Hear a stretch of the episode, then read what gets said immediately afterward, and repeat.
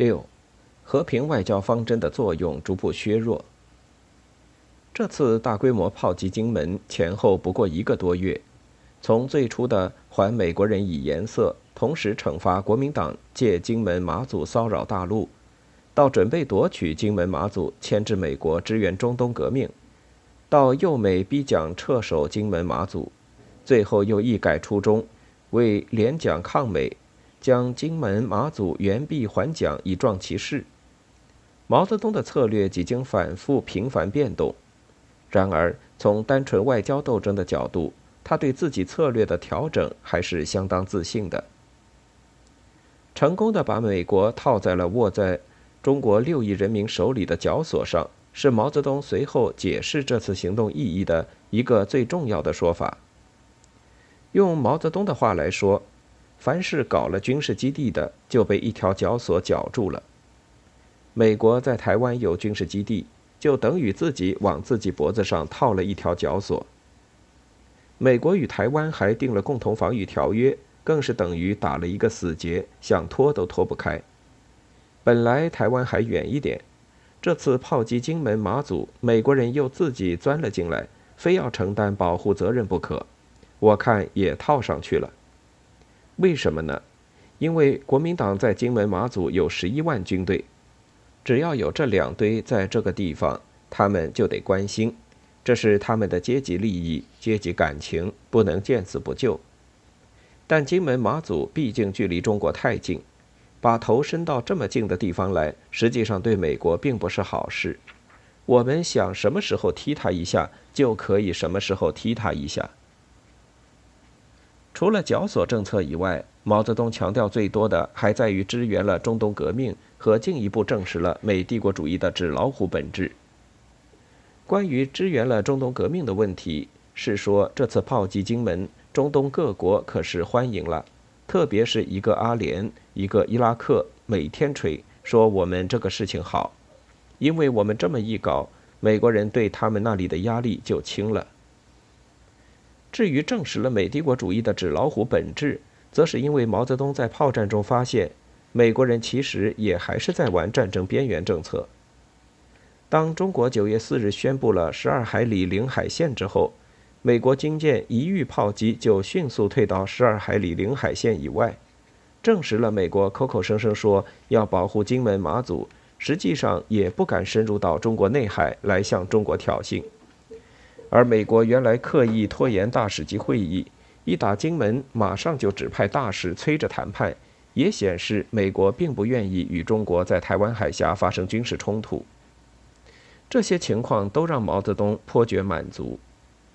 分析世界大事，讲点豪言壮语，大谈他的纸老虎理论和不怕鬼的故事，说明帝国主义一天一天烂下去，社会主义一天一天好起来，从来就是他用来动员民众。鼓舞士气、振奋国内外共产党人反帝斗争精神的一种手段。大规模炮击金门的行动，再度验证了他对美国虚弱本质的判断，更让他有了新的谈资。那么，毛泽东对这次炮击的结果是否就全无遗憾了呢？也不是。伴随着国内轰轰烈烈的解放台湾的宣传运动。解放军在占有明显优势的情况下，仅仅因为美国扬言干预而无法夺取这两个沿海小岛的现实，到底还是使毛泽东内心感到不快。十二月，中共八届六中全会召开，毛泽东特地写下了关于帝国主义和一切反动派是不是真老虎的问题一文，一反过去强调一切帝国主义和反动派都是纸老虎的态度。强调帝国主义还是活的、铁的、真的老虎，他们会吃人，在战术上必须重视它。因此，不难看出，他对美国在这次台海危机中的干预还是有些耿耿于怀，不能不试图对党内做些交代和解释工作。从第一次台海危机的处理到第二次台海危机的处理，越来越清楚地反映出。中美关系以及台湾问题在毛泽东心目中的分量。为了解决台湾问题，毛泽东必须和美国人斗智斗勇。但中美之间实力悬殊，特别是意识形态上的根本对立，使得他几乎无法通过军事或外交来找到解决问题的途径。一九五八年，中国的大跃进虽然极大地提升了毛泽东向美国挑战的勇气，现实较量的结果，除了把美国人重新逼上谈判桌外，一切照旧回到了原先的起点上。随着群众性的大炼钢铁运动被事实证明完全不可能带来钢铁产量的飞速增长，毛泽东不能不意识到，想在短时期内赶上和超过美国，从而改变中美实力对比的现状，迫使美国人重视自己，只能是一种幻想。因此，除非美国被极大削弱，否则中国要想在一个不长的时间里根本解决台湾问题，进入联合国和取得美国承认。都鲜有可能性。如何才能达到极大削弱美国的目的呢？从十一月美国民主党在选举中胜出，杜勒斯的共和党落败中，毛泽东相信自己看到了炮击金门所带来的某种效果。他不仅估计民主党的对华政策可能较保守的共和党会有所改变，而且相信危机造成的紧张空气对美国不利。只要斗下去，美国的政策非变不可，早晚要承认中国和接纳中国参加联合国。因此，炮击金门之后，他开始经常强调制造紧张局势的好处，甚至直言：“我就是喜欢紧张。”他坚信这是使美国陷于被动，并可能影响美国国内政治的一剂要招。故局势越紧张越好，各国共产党可以比较迅速的发展。革命会更快一些。受到毛泽东这种态度的影响，中国1959年以后一段时间里的对外政策，明显的表现为两种趋向。首先是和平外交的方针还在延续，和平共处的调子仍在唱，如周恩来在1959年4月的政府工作报告中，仍在强调，社会主义国家始终主张同资本主义国家和平共处、和平竞赛。即使进入到一九六零年，毛泽东主持召开政治局常委扩大会议，也一面肯定地认为，美国虽然换了执政党，其帝国主义的本质并未变，还在准备战争，且要长期霸占台湾。他不可能接受中国的条件从台湾撤兵。一面又强调战争未必很快打起来，故会议主张，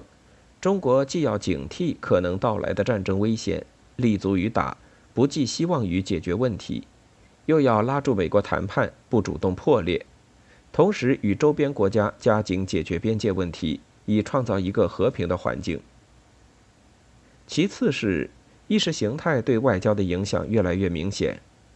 和平共处的外交思路明显的被怀疑和动摇。周恩来在一九六零年十月的讲话当中就开始对和平共处加以限制，强调。跟帝国主义和平共处，并不是说取消了斗争、取消了竞赛，用和平方式进行两个制度的斗争，用和平方式进行各种不同意见的斗争，这样来争取持久和平。十一月初，毛泽东召集杭州工作会议，讨论杜勒斯关于对社会主义国家实行和平演变的三篇讲话，为适应毛泽东的想法。周又进一步把和平共处分成三种情况，说一种是列宁的和平共处，就是要通过暂时的和平共处来获取消灭对手的资本；第二种是麦克米伦的和平共处，就是要维持现状；第三种则是杜勒斯的和平共处，意在保存资本主义，消灭社会主义。等到杭州会议开过，清楚了解了毛泽东的看法之后。再谈到和平共处时，周恩来的讲话就与毛泽东基本上趋于一致。他开始批评过分强调和平共处的做法，说社会主义同资本主义的斗争是你死我活的斗争，忽视这一斗争，甚至把和平共处说成那么好，两个世界的斗争不提了，很危险。包括对民族主义国家的和平运动也要有分析。如果笼统的讲和平，不加区别的讲和平，那是为了欺骗，也可以造成一批和平主义者什么战争都反对，就只有让被压迫、被剥削的人民继续被压迫、被镇压，而社会主义把自己孤立起来。这一年十二月，再谈到和平共处问题时，周恩来已不再从正面谈论和平共处，而是讲，美帝国主义的战略方针是用和平共处的办法，用军事基地把我们围起来，并把中间地带都搞起来，然后促使我们内部变化，并保卫自己。因此，我们无论是要挫败美国的阴谋，还是要解决台湾问题，都必须要想更大的问题，想远一点。这个更大的问题，说到底，其实就是推动世界上被压迫民族和人民的解放斗争，尤其是武装夺取政权的斗争。